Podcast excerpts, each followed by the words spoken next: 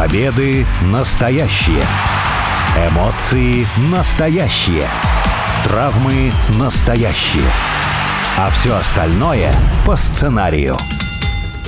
Это все по сценарию. Первая радиопрограмма на русском языке, посвященная профессиональному рестлингу. Алексей Красильников зовут меня. Также у микрофона обозреватель VSPlanet.net Сергей Вдовин. Сергей, привет. Привет. Снова хочется подсветить, подвязать нашу запись, наш подкаст, нашу программу тому событию большому, значимому, которое происходит в мире рестлинга. Дело в том, что в субботу, 19 февраля, в Саудовской Аравии состоится шоу, которое называется Elimination Chamber. Исторически это шоу венчают матч в клетке, в большой, в страшной клетке на 6 участников. 4 участника сначала сидят по углам, двое начинают матч. И, в принципе, вот здесь уже, наверное, стоит задать вопрос, как вообще в рестлинг пришли эти многосторонние матчи в клетке, где и побеждать-то противника не нужно, главное выжить, главное не проиграть, а там дальше уж улови какой-нибудь свой момент. Собственно, матчем в клетке давай и посвятим наш сегодняшний эфир. Вот если сказать клетка для про-рестлинга, рестлинг, у тебя какая будет ассоциация? Это какой-то современный матч, это какая-то традиция, история, потому что несколько матчей, мы о них обязательно поговорим, становились тем, что вдохновляло целые поколения на то, чтобы заниматься не только рестлингом, но и вообще э, силовыми единоборствами. По сути, весь ММА, весь UFC вырос из матча в клетке. Да, потому что я не знаю почему на самом деле, но бои в клетке ценятся гораздо сильнее, чем любые другие бои. Я вспоминаю историю из жизни, когда я был в Красноярске, Красноярске я видел рекламу, что там будут бои 2 на 2 в клетке. Ну, подумаешь, бой 2 на 2 ММА правил. Ну, ничего особенного. Но если бои в клетке происходят, это гораздо страшнее. Причем, если проводить параллель с каким-нибудь, я не знаю, с гладиаторскими боями, они что, в клетке дрались? По-моему, нет, они там... Открытое пространство, в да. Колизее угу. где-то, да, или еще что-то. И то есть вот бой в клетке у меня всегда и стойко ассоциируется с профессиональным рестлингом, потому что именно там все это появилось, и почему-то из-за того, что бой в клетке, то это придает огромное значение матчу. Почему? Непонятно, а что вы? За рингом собираетесь драться или что? Или рестлеры настолько безумные или сильные, или отмороженные, что могут и зрителей съесть? Ведь обычно в цирке в клетке выступают там тигры, которые опасны для зрителей, если что-то не так пойдет. Непонятно. А вот тут, видите, вот да, бои в клетке, и, видимо, только этим я могу объяснить, что действительно лютые какие-то бешеные бойцы там будут выступать или еще что-то. Потом уже появилось понимание того, что клетка, наверное, чтобы кто-то из извне на них не напал, потому что рестлинг тоже славится да. тем, что там э, возникают всякие вмешательства и тому подобное. Но совсем в последнее время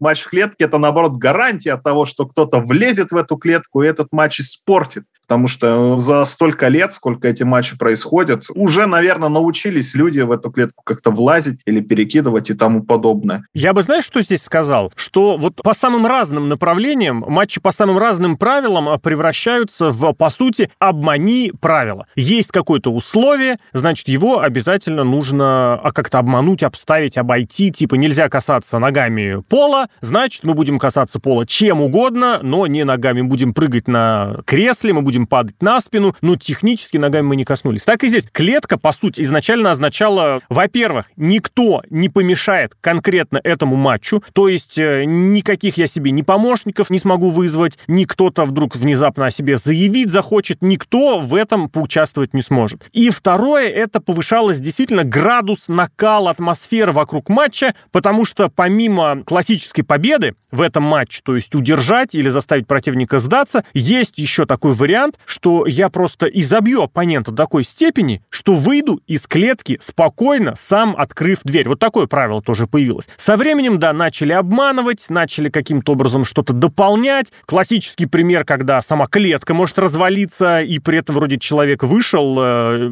покинул клетку, коснулся пола, хотя ничего к этому не шло. Был пример, когда в WWE во время тоже такого сурового матча внутри клетки проломился ринг, проломили ринг, настолько был интенсивный интенсивный матч, и просто после этого э, участник выполз из-под ринга, уже за пределами клетки. Опять же, он технически победил. Но если мы все-таки берем вот эти два основных момента, оградить от вмешательства и повысить э, агрессию, повысить, показать, продемонстрировать значимость этого матча, вот эти элементы, они сегодня все еще живы или уже напридумывали куда более весомые аргументы, и других аргументов в этом плане будет больше? Наверное, сейчас придумывали те же клетки, а всякие разнообразные. Есть Elimination Chamber, который скоро будет. Есть матч Hell a Cell, где клетка огромных размеров. Есть матч War Games, где клетка над двумя рингами одновременно стоит, и люди при этом, которые не участвуют в матчах, тоже сидят в клетке. То есть количество матчей с клетками, оно очень сильно возросло, и на любой вкус в этом самом. Угу. При всем при этом, когда происходит классический матч в клетке, ты уже понимаешь, ну да, наверное, ничего особенного, какого-то супер-пупер не будет. Плюс надо понимать, что сейчас клетка вот, на в сетке рабицы, а вот, например, в 80-е годы угу. была стальная такая клетка, как для животных, такая солидная, я не знаю, в зоопарке. Сильными прутьями, да-да-да. Такая же. Да, гораздо сильнее. То есть там клетка могла стать оружием во время этого матча. А когда сейчас бросает в эту рабицу своего оппонента, рестлера, ну, не выглядит таким серьезным. Ну, и плюс ко всему, а, раньше же были домашние шоу у WWE регулярно. И они эти матчи с клеткой возили постоянно. То есть у рестлера могло быть по три матча с клеткой в неделю. Все почему? Потому что это создает какую-то, да, иллюзию того, что это матч значимый. По факту мы понимаем, что, наверное, ничего особенного или опасного для рестлера это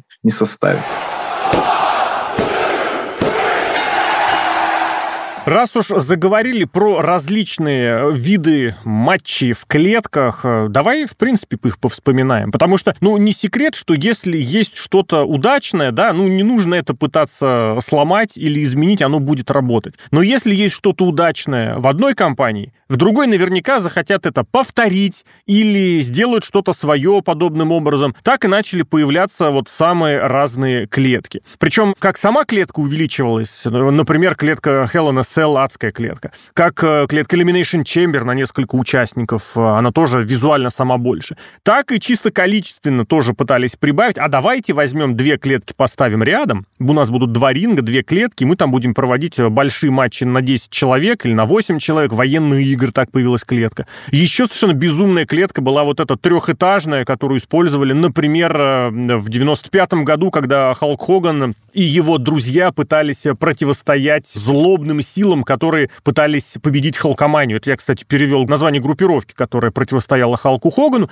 И в конечном счете это вот, знаешь, тоже, с одной стороны, вроде бы клетку делает лучше, какое-то дополнение, а с другой стороны, ты понимаешь, что вот такое-то, допустим, изменение, оно, наоборот, весь смысл теряет. Вот здесь было ли что-нибудь круче, чем старая, добрая, обычная клетка, которая стоит вокруг ринга, стоит, прям окружает его впритык э, непосредственно к краю ринга, то есть место за ним не оставляет, и все, и она есть. Дальнейшее дополнение направление, дальнейшее развитие было вообще удачным? Как считаешь? Ну, тут, наверное, надо разделить на два типа вообще. Какой тип рестлинг-матча к какому может относиться? Потому что у нас, грубо говоря, есть матч по правилам, грубо говоря, есть матч без правил. Если матч в клетке классический, то просто ринг конкретно обнесен клеткой, то есть ты за ринг никак не попадешь. И плюс есть правила. Ну и действительно там сложно что-то пронести, какой-то дополнительный предмет или еще что-то, если там тебе его не прокинут. Это да дальше у нас исходит? Например, Hell in a Cell матч появился. Это у нас, по сути, уже матч без правил, потому что там с клеткой никаких правил нет. Там клетка больше, чем ринг, она еще и сверху закрывает. Но, по сути, матч, который происходит на ринге, это просто матч без правил. Клетка, она там особо никакого значения не имеет. То есть, по сути, она там, может быть, и не нужна.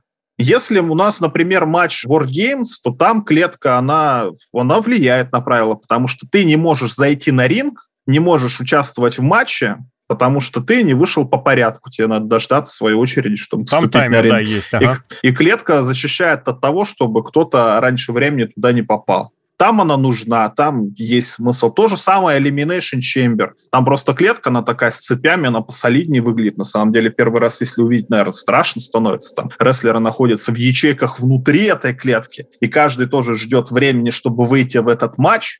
Но тут, наверное, клетка нужна, скорее всего, для ячейки вот эти, которые находятся рестлеры, чтобы был какой-то визуальный эффект того, что человек выступает в матче. Таком случае, может быть, клетка и оправдана. А тебе не кажется, что любая клетка – это матч без дисквалификаций, без отчетов, и, соответственно, на этом основании ты можешь творить вообще все, что угодно. А почему это так? Потому что есть определенные правила, согласно которым победить можно вот либо так, либо так. А дисквалификация просто даже гипотетически невозможно. Вот и превращается все в использование каких-то посторонних предметов, э, и все. И, соответственно, вне ринга, вне клетки можно находиться, ну, вот с клеткой с обычной, да, здесь так не получится, а в остальных матчах просто вылезай, участвуй сколько угодно, если это отдельно не запрещено, потому что иногда такое правило ставят, что если вышел из клетки, ты проиграл. Или, наоборот, победил, как в классической клетке? В таком случае чисто физически по правилам рестлинга-то она не нужна. Другой момент, когда клетка используется как а, предмет в сюжете. Вот это вот уже другой, наверное, фактор, который стоит рассмотреть. Ведь как появился первый Hell in a Cell? Тогда был матч Гробовщика против Шона Майклза. Это матч дебютировал брат Гробовщика Каин. Тогда это и смотрелось конструкцией совершенно какое-то адское вот эта картина, клетка огромная, такую еще до этого никто никогда не видел. Или, например, тот же Hell in ну, давай через уточним, несколько огромная... лет, когда Мик Фоли упал сверху. Извини, пожалуйста, это, это она есть. То есть просто высота была, ну сколько, несколько человеческих ростов. Я боюсь просто прикинуть, сколько ну, она 5, сама наверное. по высоте. Да, то есть если подняться на вершину клетки, эта высота, вот я смотрю, 6 метров. Изначальная была 5, потом стали делать высотой 6 метров. То есть крышка у этой клетки крышка, хорошо сказал. Это на высоте второго, ну, третьего этажа. Да, и с, когда с высоты этого этажа роняет человек, это же самый, наверное, популярный кадр в истории профессионального рестлинга, Один который самых, везде да. вставляет, чтобы показать какой-то опасный спорт. Когда гробовщик тот самый скинул э, с вершины клетки Мика Фоли, тогда он был в образе Mankind, такого сумасшедшего человека, с вершины клетки. И, этим еще и не закончилось. Mankind встал, залез еще раз на эту клетку и упал уже. Они проломили крышку клетки, прямо на ринг. Но это было совершенно безумие, такого никогда больше не происходило. Не, ну происходило, конечно, но, но уже с более безопасными какими-то штуками. Но тем не менее, это в плане образа, в плане сюжета чтобы показать какую-то картинку, да, тогда клетка, конечно же. Но а не нужна. находишь, что это все, ну вот как сказать, это разовый случай. Потому что у Гробовщика и Микафоли был сюжет, который длился несколько лет, который их сводил вместе, он их разводил, они э, конфликтовали еще при участии менеджера, который так или иначе помогал обоим в разное время Пола Биррера. Если упомянуть адскую клетку Hell in a Cell, это вот, да, еще можно Гробовщика с э, Шоном Майклсом вспомнить, у которых тоже было очень острое противостояние влияние, закрученное и вокруг э, чемпионского титула, и вокруг ухода Бретта Харта из WWF. Если вспоминать Elimination Chamber, то можно просто вспомнить, какой она была изначально. Это действительно стоит посмотреть, потому что сама клетка с металлическим полом, с очень жесткими прутьями и конструкцией, она была сама действительно очень серьезным оружием. Просто падение на эту клетку, это уже было чревато травмой. Другое дело, что в последнее время ее заменили уже вот этими матами, уже мягенькое стекло, полупластиковое, ограничивает ячейки, и там уже травмироваться, ну, мне кажется, более сложно, хотя тоже упасть можно и прилететь очень по-серьезному. Но, по сути, все сводится к тому, что если тебе нужно нагнать, э, как это, антуража, ты это используешь. Ну, используешь один раз, потому что на второй, ну, уже будет ощущение, все это уже было. Лезут рестлеры на адскую клетку, на Hell in a Cell, значит, будет какое-то падение. Залезли на вершину и начинают там устраивать какую-то потасовку, значит, возможно, будет проломлена какая-то ячейка. Запирает рестлер клетку или судья запирает клетку, значит, точно будут ее каким-то образом разрезать, как вот было, например, совсем недавно в военных играх на новом NXT 2.0, когда притащили огромный этот болторез и ими вскрывали цепь, которой замотали дверь. Вторичность нет? Ну, вторичность, я, да, с тобой согласен, но если есть подоплека сюжетная, тогда да, потому что вот тот же самый in у нее долгое время был образ матча того, что вот там решаются какие-то ультимативные споры когда по-другому уже решить проблему двух рестлеров невозможно, потому что это обязательно будет очень жестокий матч, это обязательно будет очень длинный матч, очень серьезный матч, потому что вот такую бандуру-то вести просто так никуда не будут. Это действительно какой-то серьезный матч. Другое дело, что матчи тоже, они же могут быть разные. Вот мы в одном из прошлых выпусков рассказывали про королевские битвы, в частности, Royal Rumble. Royal Rumble проходит каждый год. Там участвуют 30 человек. Кто победит, тот получает право на титульный матч на главном шоу года. Elimination Chamber в последнее время, он стал примерно такой альтернативой Royal Rumble. Потому что в таком случае ты можешь выиграть матч в Elimination Chamber. Там тоже есть несколько участников. Сюжет, согласитесь, сложно сделать сразу для шести человек. Кстати, в Hell in a Cell был матч на 6 человек uh-huh. с одним сюжетом. Был прекрасный матч Было в 2000 прекрасно. году. Почему бы Elimination Chamber таким матчем не сделать? Скорее всего, сейчас его таким и сделали, потому что оно проходит вот как раз перед WrestleMania, и тогда да. То есть ты должен доказать свое превосходство над несколькими соперниками в такой вот интересной конструкции. Поэтому тут каждому типу матча, наверное, каждый есть свое время и есть свое место тогда да. А вот War Games, например, ну, тоже сложно сделать, когда сюжет у вас 4 против 4. Mm-hmm. У вас должны быть группировки из четырех человек, и они за что-то должны драться. Если бы, допустим, это был матч, я не знаю, кто выигрывает, тот становится претендентами на командное чемпионство, тогда да, тогда его стоит делать регулярно. А если вы делаете каждый год просто матч, просто потому что надо, или просто что вы хотите продать этот матч, потому что он полюбился зрителям, ну, тогда, естественно, качество будет падать. Давай повспоминаем еще действительно примечательные матчи, потому что вот мы сейчас обсуждали, вспоминали. Действительно, я еще раз повторю, именно матчи в клетке стали вдохновением для бойцов ММА, для смешанных единоборств, для других единоборств, чтобы проводить свои матчи в октагоне, в круге, в итоге в клетке сейчас, по сути, все проводят. Где-то, кстати, уже начинают креативить, эти клетки заменяют, например, сеном. Про это, кстати, тоже, если успеем, боюсь, не успеем, но про это тоже можно пару слов сказать. Просто дело в том, что разновидности действительно могут быть разные. Ну, например, например, вот эта клетка панджабская, индийская клетка, которую якобы устраивали из бамбука, и она была из двух частей, ну, по сути, это тоже просто замените э, материал, а так-то клетка может быть из чего угодно. И я, собственно говоря, вспомнил-то, наверное, именно больше э, какие-то позорные, какие-то не случившиеся, не оправдавшие ожиданий моменты. Вот та клетка из трех этажей, когда клетка на клетке на клетке. Это было не в 95-м, это было в 96-м году, и там нужно было вот э, участникам спуститься спуститься из самой верхней самую нижнюю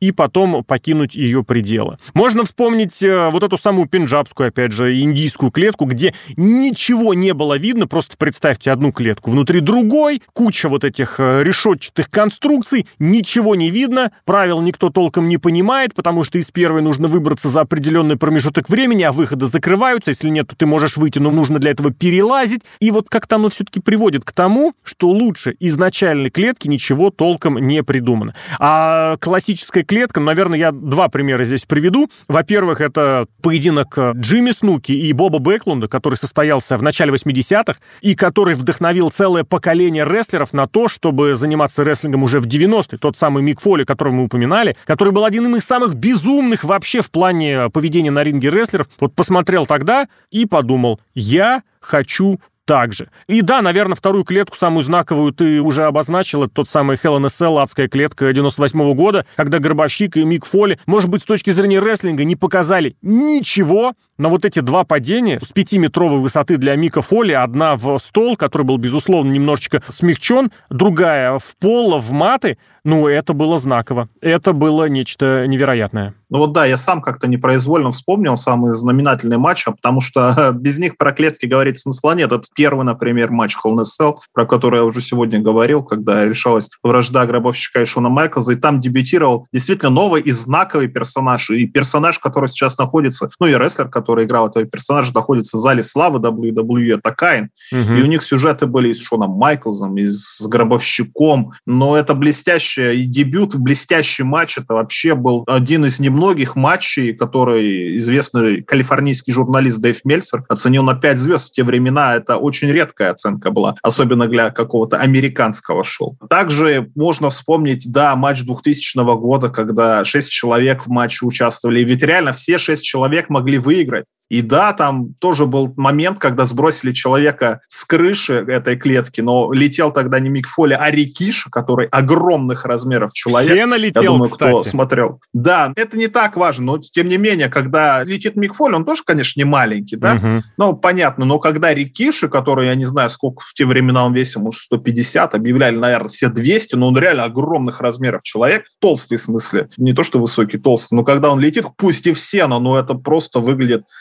замечательно. А, кстати, это сено привез еще и Винс Макмен. Ну, это, Это уже рассказывать мелочи. про да, матч да, да, да. очень сложно, потому что это блестящий матч, и надо его смотреть. И вот я задумалась об этом, а ведь действительно все какие-то хорошие примеры новых клеток, Hell in a Cell, Elimination Chamber, такие матчи, они же все, ну, единственное, да, Wargames его изобрели в WCW, но у других промоушенов не получалось сделать какой-то новый матч с клеткой. Я вспомнил, у ТНА был матч с клеткой, не Ой. помню, как он назывался, такая красная, непонятная, где а Мало того, что у них ринг тогда был шестисторонний, то есть он был достаточно больших размеров, а вылезти надо было через саму вершину, то есть в середине над рингом, над шестисторонним, есть выемка, и через нее только надо было выбраться. Причем она очень маленькая была, и чтобы для нее добраться, нужно было прям перемещаться по прутьям, которые были, ну вот откровенно горизонтальными, и участник Параллельно, матча да. того, ну горизонтально имеется в виду горизонт, по, параллельной поверхности, он вспоминал, что это одно из худших, Homicide, рестлер с таким именем, он должен был вылезти, он вспоминал, что это было одним из самых ужасных вообще воспоминаний в его жизни, потому что он ничего не мог сделать, он падал,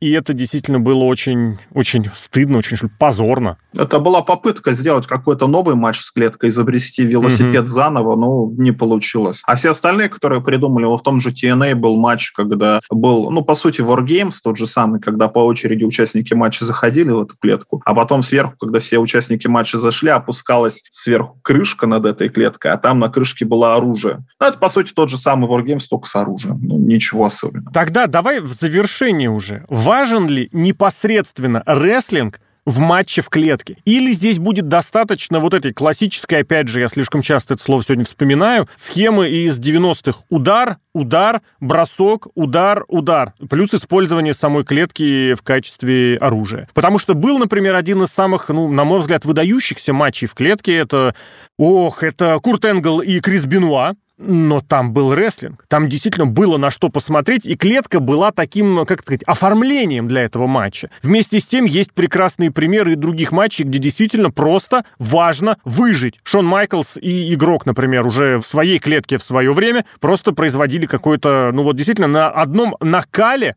на одном э, градусе противостояния, по сути, вытаскивали весь матч. Ну, тут более философский, конечно, вопрос. Вообще, клетка — это просто какой-то инструмент Ну, тебе, для как обозревателю, что сюжета. интереснее, что привлекательнее смотрится? Мне без разницы, что смотреть, Ага. главное, чтобы было интересно на самом деле. Потому что, ну, действительно, рестлинг, он разный. Ну, так и Если как человек может показать хороший матч, как интереснее, да? Все Просто я интересно на давай, самом деле. я Ну, от себя-то ну, Сложно скажу. сказать, ну, матчи-то разные. Я от себя скажу, что определенное содержание, разнообразное, безусловно, должно быть, потому что от одних, э, ну как, ударов и бросков ты устанешь одинаковых. Рано или поздно. Ну, ну ты посмотрел 5 минут, 7 минут, потом придется это повторять, как-то или иначе креативить или что-то такое. Поэтому определенное содержание, безусловно, должно быть, но я с тобой соглашусь в одном, наверное, и в главном, вот действительно никуда от этого не деться, чтобы было интересно. Просто, чтобы было какое-то противостояние, чтобы ты понимал, что эти участники попали в клетку не просто так, что у них есть действительно какая-то история, у них есть накал, у них есть кровная вражда. Потому что ты понимаешь, что раз уж речь пошла об ограничении их от всего остального мира, это было не просто так. Но вместе с тем, когда начинается перебор вот с этими с приемами, с выдумками, мол, из серии, а вот я брошу противника в стенку, а стенка сломается, он вылетит, и вроде как я побеждал, а на самом деле победил он. Или вот этот момент с пробиванием пола, когда рестлер вылазит потом с другой стороны, вроде он тоже проиграл, а на самом деле победил, проигрывал, но победил, но это тоже не совсем хорошо, поэтому какой-то баланс должен быть, но его действительно очень сложно уловить. Да, повторюсь, клетка — это инструмент. Если вы умеете с ним работать, что он даст что-то хорошее рестлерам, тогда да. А в противном случае надо понимать, что зритель из-за этой вашей клетки может ничего не видеть. Мгм. В том числе и телевизионный зритель, когда вы снимаете через эту самую рабицу. В таком случае только потеряет качество ваш контент. В качестве того, чтобы подытожить, э, хочется, наверное, действительно сказать, что эволюция рестлинга идет э, вот именно в таком экстенсивном направлении, когда не просто насыщаются и улучшаются сами матчи в клетках. Идут вот эти попытки придумать какую-то новую, какую-то свою клетку, впихнуть туда побольше людей, сделать эту клетку саму больше, или этих клеток сделать, чтобы было несколько. Это очень э, достаточно просто уже в последнее время реализуется и в независимых компаниях, в маленьких промоушенах тоже так или иначе какие-то конструкции с боков обустраивают. Начинают устраивать вместо стенок э, колючую проволоку или лампы, которые очень любят вот эти ультражесткие промоушены. Где-то, да, где-то бамбук, где-то сено, так или иначе эволюция происходит, но так или иначе мы вернемся к тому, что все это произрастает из того решения, которое, на мой взгляд, было просто гениальным для своего времени. Я, кстати, тоже подумал, рестлинг во многом же вырос из цирковых развлечений, а там клетку вокруг э, ринга, вокруг э, сцены возводили, чтобы как раз-таки зрителя обезопасить от диких животных, может быть, или от каких-то происшествий, которые могли произойти на ринге. Обернулось все это вот таким образом, что сегодня даже самые топовые, самые дорогостоящие и самые зарабатывающие бойцы ММА выходят именно в клетку, которая ограничивает пространство для них не достаточно мягкими канатами, как, например, в боксе, а вот именно жесткой сеткой или жесткими прутьями, так, как это придумали в профессиональном рестлинге. Алексей Красильников зовут меня, Сергей Вдовин, обозреватель VSPlanet.net, также у микрофона. Сергей, благодарю.